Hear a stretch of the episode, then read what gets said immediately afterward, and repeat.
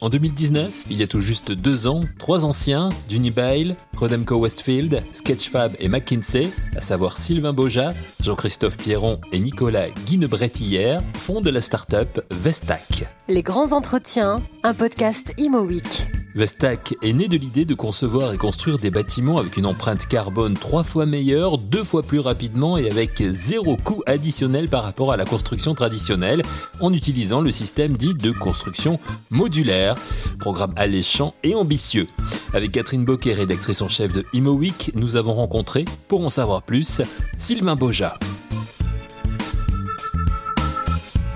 Et on va parler avec lui de construction modulaire ou construction hors site, je crois qu'on peut dire les deux. Euh, peut-être déjà pour recadrer tout ça, que représente la construction hors site en France aujourd'hui? Bonjour Catherine, bonjour Eric, merci beaucoup. La construction hors site, euh, c'est euh, un des secteurs les plus dynamiques aujourd'hui en France. On se rend compte que c'est un des meilleurs leviers pour compenser le manque de gains de productivité qui caractérise le secteur de la construction sur les dernières décennies on était à moins de 1% de gain de productivité par an euh, sur euh, la longue période dans le secteur. Et euh, la construction modulaire, qui représente aujourd'hui une petite part du marché, moins de 10% très clairement, est en forte croissance, justement pour pouvoir permettre aux maîtres d'ouvrage d'absorber les surcoûts liés à de nouvelles réglementations, comme les normes environnementales qui deviennent de plus en plus contraignantes. Qu'est-ce qui vous a poussé avec vos associés, Jean-Christophe Pierron et, Nicolas Guiguine-Bétrière, à créer cette, société Vestac et se spécialiser justement dans cette construction modulaire ou hors site? Alors l'histoire de Vestac, c'est euh, l'histoire de trois euh, trentenaires qui étaient euh, horrifiés par l'empreinte carbone du secteur de la construction et par justement le manque d'innovation qui le caractérisait euh, depuis euh, quelques années. Et au cours de nos expériences, les uns et les autres, euh, côté promotion immobilière pour ma part, côté grand chantier d'infra, conseil pour les autres, nous nous sommes rendus compte qu'il y avait des leviers que nous pouvions actionner pour réaliser une intégration verticale de la conception et de la construction, et faire ce que les anglo-saxons appellent du design for manufacturing. Et justement, euh, nous avons créé Vestac pour pouvoir faire de la conception et construction de bâtiments bas carbone. Le, la volonté euh, que nous avons affichée dès le début, c'est de réconcilier le respect de l'environnement et la maîtrise des coûts de construction. Avec quelle matière? La construction modulaire, c'est, c'est, c'est, ça veut dire quoi? Alors, la construction modulaire par Vestac s'appuie sur des panneaux en ossature bois. C'est euh, le choix euh, qui a présidé justement à cet objectif de réduction de l'empreinte carbone. L'utilisation de cet urbois permet euh, de réduire pour nos clients maîtres d'ouvrage le bilan carbone de leur construction par un facteur 3 d'accélérer, de doubler la vitesse de construction, et le tout sans avoir de surcoût par rapport à la construction traditionnelle. Alors deux questions du bois, du bois français ou du bois venu d'ailleurs, et ensuite est-ce qu'on peut tout faire? Est-ce qu'on peut tout imaginer en construction euh, modulaire bois en l'occurrence? La question du bois est une très bonne question, euh, surtout euh, en ce moment où on lit énormément d'articles sur les tensions. Le, le bois que nous utilisons est en fonction des projets du bois français ou du bois de l'Union européenne. C'est très important, sachant que le type de bois lui-même, l'essence, va varier en fonction de certains projets, de certaines demandes de maîtres d'ouvrage.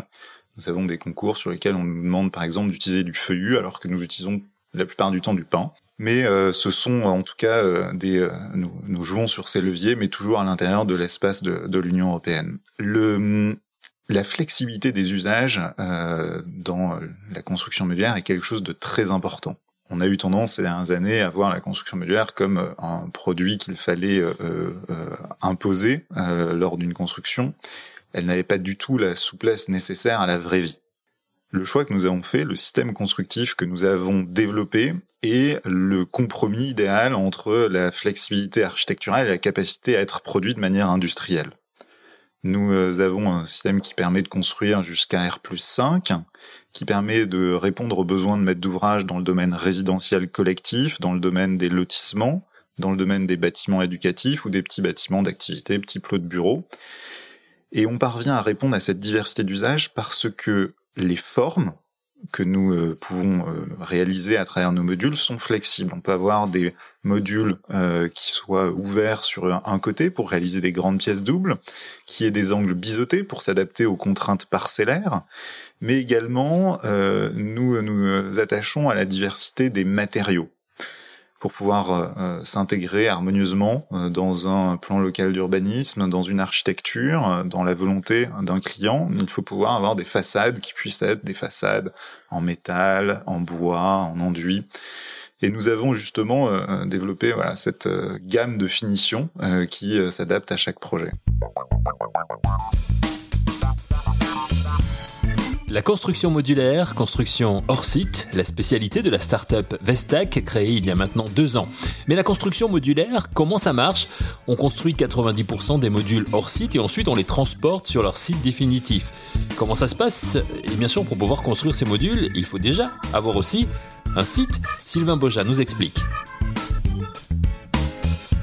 Alors c'est c'est une c'est une question d'actualité, je dirais. Euh, le le processus de construction euh, s'appuie sur euh, la construction hors site d'éléments de plancher et de murs qui sont réalisés en grands panneaux, je dirais, euh, en 2D à plat, qui ensuite sont montés pour réaliser, une fois mis en volume, des modules qui font une, une superficie, une surface de l'ordre de 50 mètres carrés et qui vont être finis en intégrant les lots techniques, le second œuvre, les finitions, l'eau, l'électricité, avant d'être transportés depuis le site de production vers le chantier où ils sont assemblés entre eux pour réaliser un bâtiment résidentiel collectif par exemple. Avec un degré de finition euh, assez limité, ce sont les 10% restants dont nous parlions pour faire l'interface intérieure et extérieure entre les modules. Et je vous disais question d'actualité parce que Vestac a annoncé la semaine dernière l'ouverture de son nouveau site de production. Qui sera où Nouveau site de production qui euh, va être installé en Seine-et-Marne. Euh, c'est une belle histoire. On Poincy. À Poincy, tout à fait. Et euh, on s'installe sur une ancienne friche industrielle que nous allons réhabiliter avec un, un, industriel local et sur lequel nous allons pouvoir produire ces planchers et ces modules dont nous parlions. Donc c'est l'industriel local qui investit pour créer cette usine, c'est ça? Tout à fait. Pour réhabiliter l'usine, on, on collabore là-dessus, tout à fait. Et euh, je, pense au coût. Euh, d'accord, le fait de construire, euh, de, de, de préconstruire ailleurs coûte moins cher, mais le coût du transport et le coût carbone de tout ça, il, a un impact quand même. Le coût est un, élément clé pour pouvoir faire adopter des bonnes pratiques, et donc on s'est attaché dès le début à avoir une solution qui est un coût inférieur ou égal au coût de construction en béton. Le transport euh, est compensé, je dirais, par la massification des flux. Euh, qui est bien plus importante que sur un chantier traditionnel. Au lieu d'avoir le va-et-vient traditionnel de la noria de camionnettes que l'on voit sur, euh, sur les chantiers, nous faisons arriver des matières premières en camion plein sur le à l'usine et puis on repart avec des modules qui qui partent en, convoi de camions. On s'est on avait fait une petite analyse, on divise par 5 à peu près les flux logistiques en réalisant une construction hors site. Donc c'est assez important en fait, contrairement à ce qu'on pouvait, ce qu'on pourrait penser. Et bien entendu, l'empreinte carbone est un des sujets clés pour nous, et, euh, nous nous attachons effectivement à travailler dans une zone de chalandise, je dirais, autour de nos sites de construction. Et nous nous adressons à euh, des promoteurs en région francilienne, dans les Hauts-de-France, et puis centre Normandie. Vous avez d'ailleurs le, le soutien de la région Île-de-France, c'est ça, dans le cadre du plan de relance de l'industrie? Tout à fait. La région euh, a apporté un soutien euh, financier et euh, un soutien technique assez important pour justement pouvoir relocaliser une industrie qui est créatrice d'emplois, des emplois qui sont des emplois industriels, mais également en lien avec le, numérique et le digital, parce que nous nous appuyons sur ces deux jambes, hein, le, logiciel de conception et puis la construction modulaire et des emplois qui, qui incarnent la transition vers euh, une industrie plus durable, on va dire. Et c'est ce qui a intéressé particulièrement l'Île-de-France. Au-delà de ça, nous, nous avons fait le choix aussi de nous installer en Île-de-France parce que c'est une des régions les plus en avance, je dirais, en matière d'urbanisme durable. Et le plan de développement, comment, vous voyez ça? S'il y a des objectifs ou évidemment qu'il y a un business model qui vous, a été, enfin que vous avez fait en tout cas. Tout à fait. On a un plan de développement très ambitieux. Aujourd'hui, on a signé des contrats avec des promoteurs dans le domaine résidentiel, résidentiel collectif, dans des bâtiments d'activité et éducatifs. On travaille aussi sur des euh, projets, des concours euh, assez importants. La taille de projet sur euh, laquelle on travaille va de 2000 à 5000 mètres carrés. Et notre objectif, c'est de nous appuyer sur ce premier site de construction pour derrière développer d'autres d'autres sites avec un maillage plus fin du territoire, comme je vous le disais, pour bah, desservir d'autres marchés en proximité. La réalité, c'est aujourd'hui, on est euh, aussi poussé par le contexte. Euh, il y a une forte demande pour la construction bois, la réglementation énergétique 2020 qui arrive, et on, voit des promoteurs qui ne savent pas comment prendre ces contraintes supplémentaires à, bras le corps. Ils ont euh, une tension forte sur leur bilan promoteur et en même temps, ils ont besoin d'arguments pour pouvoir aller voir les élus locaux, les collectivités locales, et leur dire s'il y a un projet qui sort, il faut que ce soit le mien, et ce sera le mien parce que je réduis les nuisances pour les riverains, parce que j'ai une empreinte carbone bien meilleure. L'empreinte carbone, le nerf de la guerre en matière de construction et plus particulièrement de construction hors site, construction modulaire que l'on évoque aujourd'hui avec Sylvain Boja, l'un des trois fondateurs de la start-up Vestac. Vestac et ses trois secteurs clés, activités résidentielles et bureaux. Vestac, sont aussi 3 millions d'euros de financement obtenus en 2020.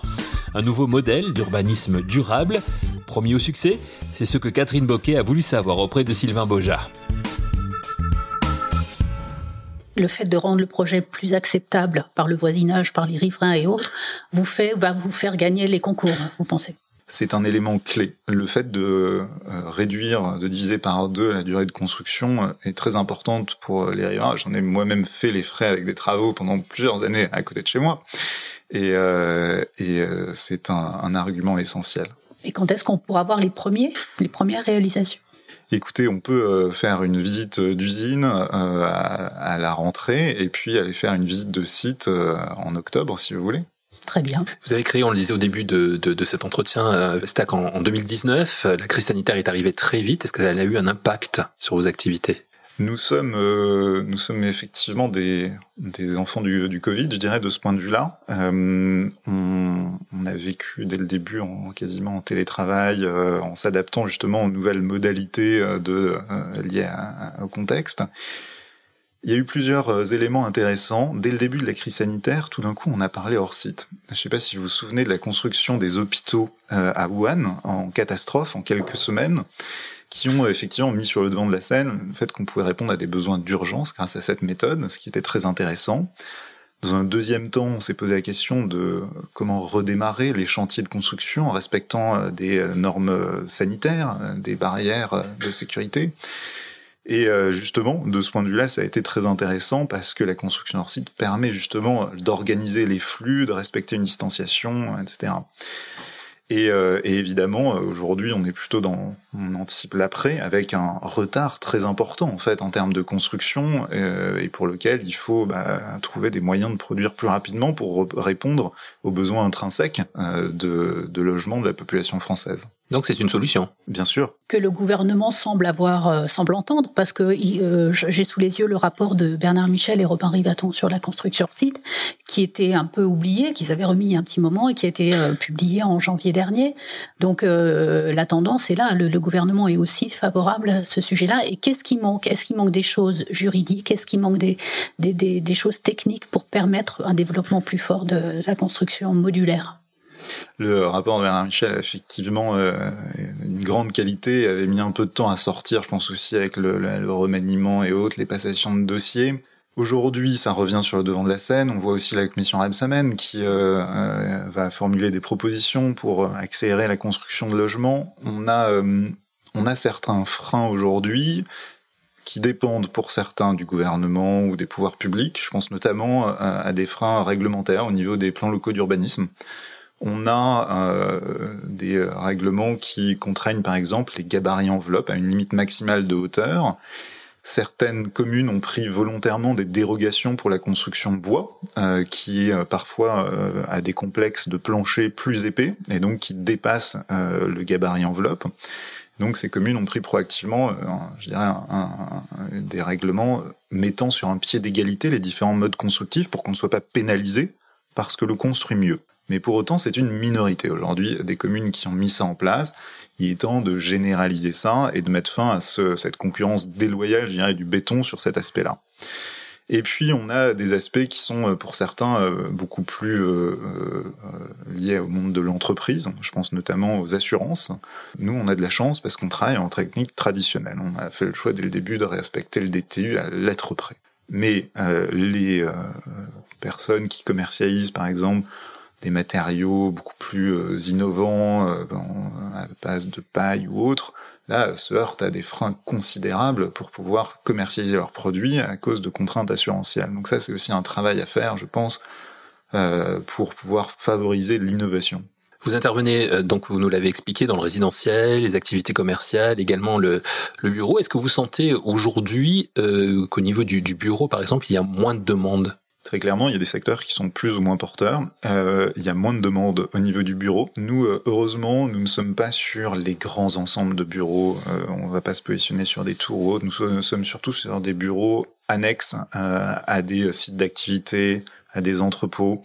Donc là, on a une demande, je dirais, résiduelle qui est constante et qui ne dépend pas énormément du télétravail. Ce sont des locaux annexes souvent. Le bureau souffre, l'hôtellerie euh, est à peu près à l'arrêt. Et euh, heureusement, en revanche, notre cœur de cible, le logement, lui, est euh, très bien portant et avec justement une nouvelle ambition sur les usages, sur les, les plans, sur des fonctionnalités qui ont été réfléchies aussi pour s'adapter à ce nouvel environnement. Et pour conclure, je dirais, est-ce qu'il vous faut encore convaincre sur l'efficacité de la construction hors site? Les clients viennent nous voir proactivement. Donc je pense qu'il y a une tendance de fond euh, qui se dégage et qui est très positive. Et, euh, et, je pense que les clients se laissent convaincre et justement il faut qu'ils viennent voir des acteurs de la construction hors site, des chantiers, des usines, pour pouvoir voir les avantages que ça peut avoir en termes d'empreinte carbone, de coûts et puis de rapidité. Et vous, Sylvain Boja vous a-t-il convaincu du bien fondé de la construction modulaire, la construction hors site, source d'avenir et d'économie pour les promoteurs et bâtisseurs d'aujourd'hui et de demain? Merci à lui d'être venu nous en parler au micro Imo Week pour ce 36e épisode des Grands Entretiens. Merci à vous d'avoir suivi cette émission et rendez-vous très vite pour un nouveau numéro de Les Grands Entretiens, un podcast Imo Week.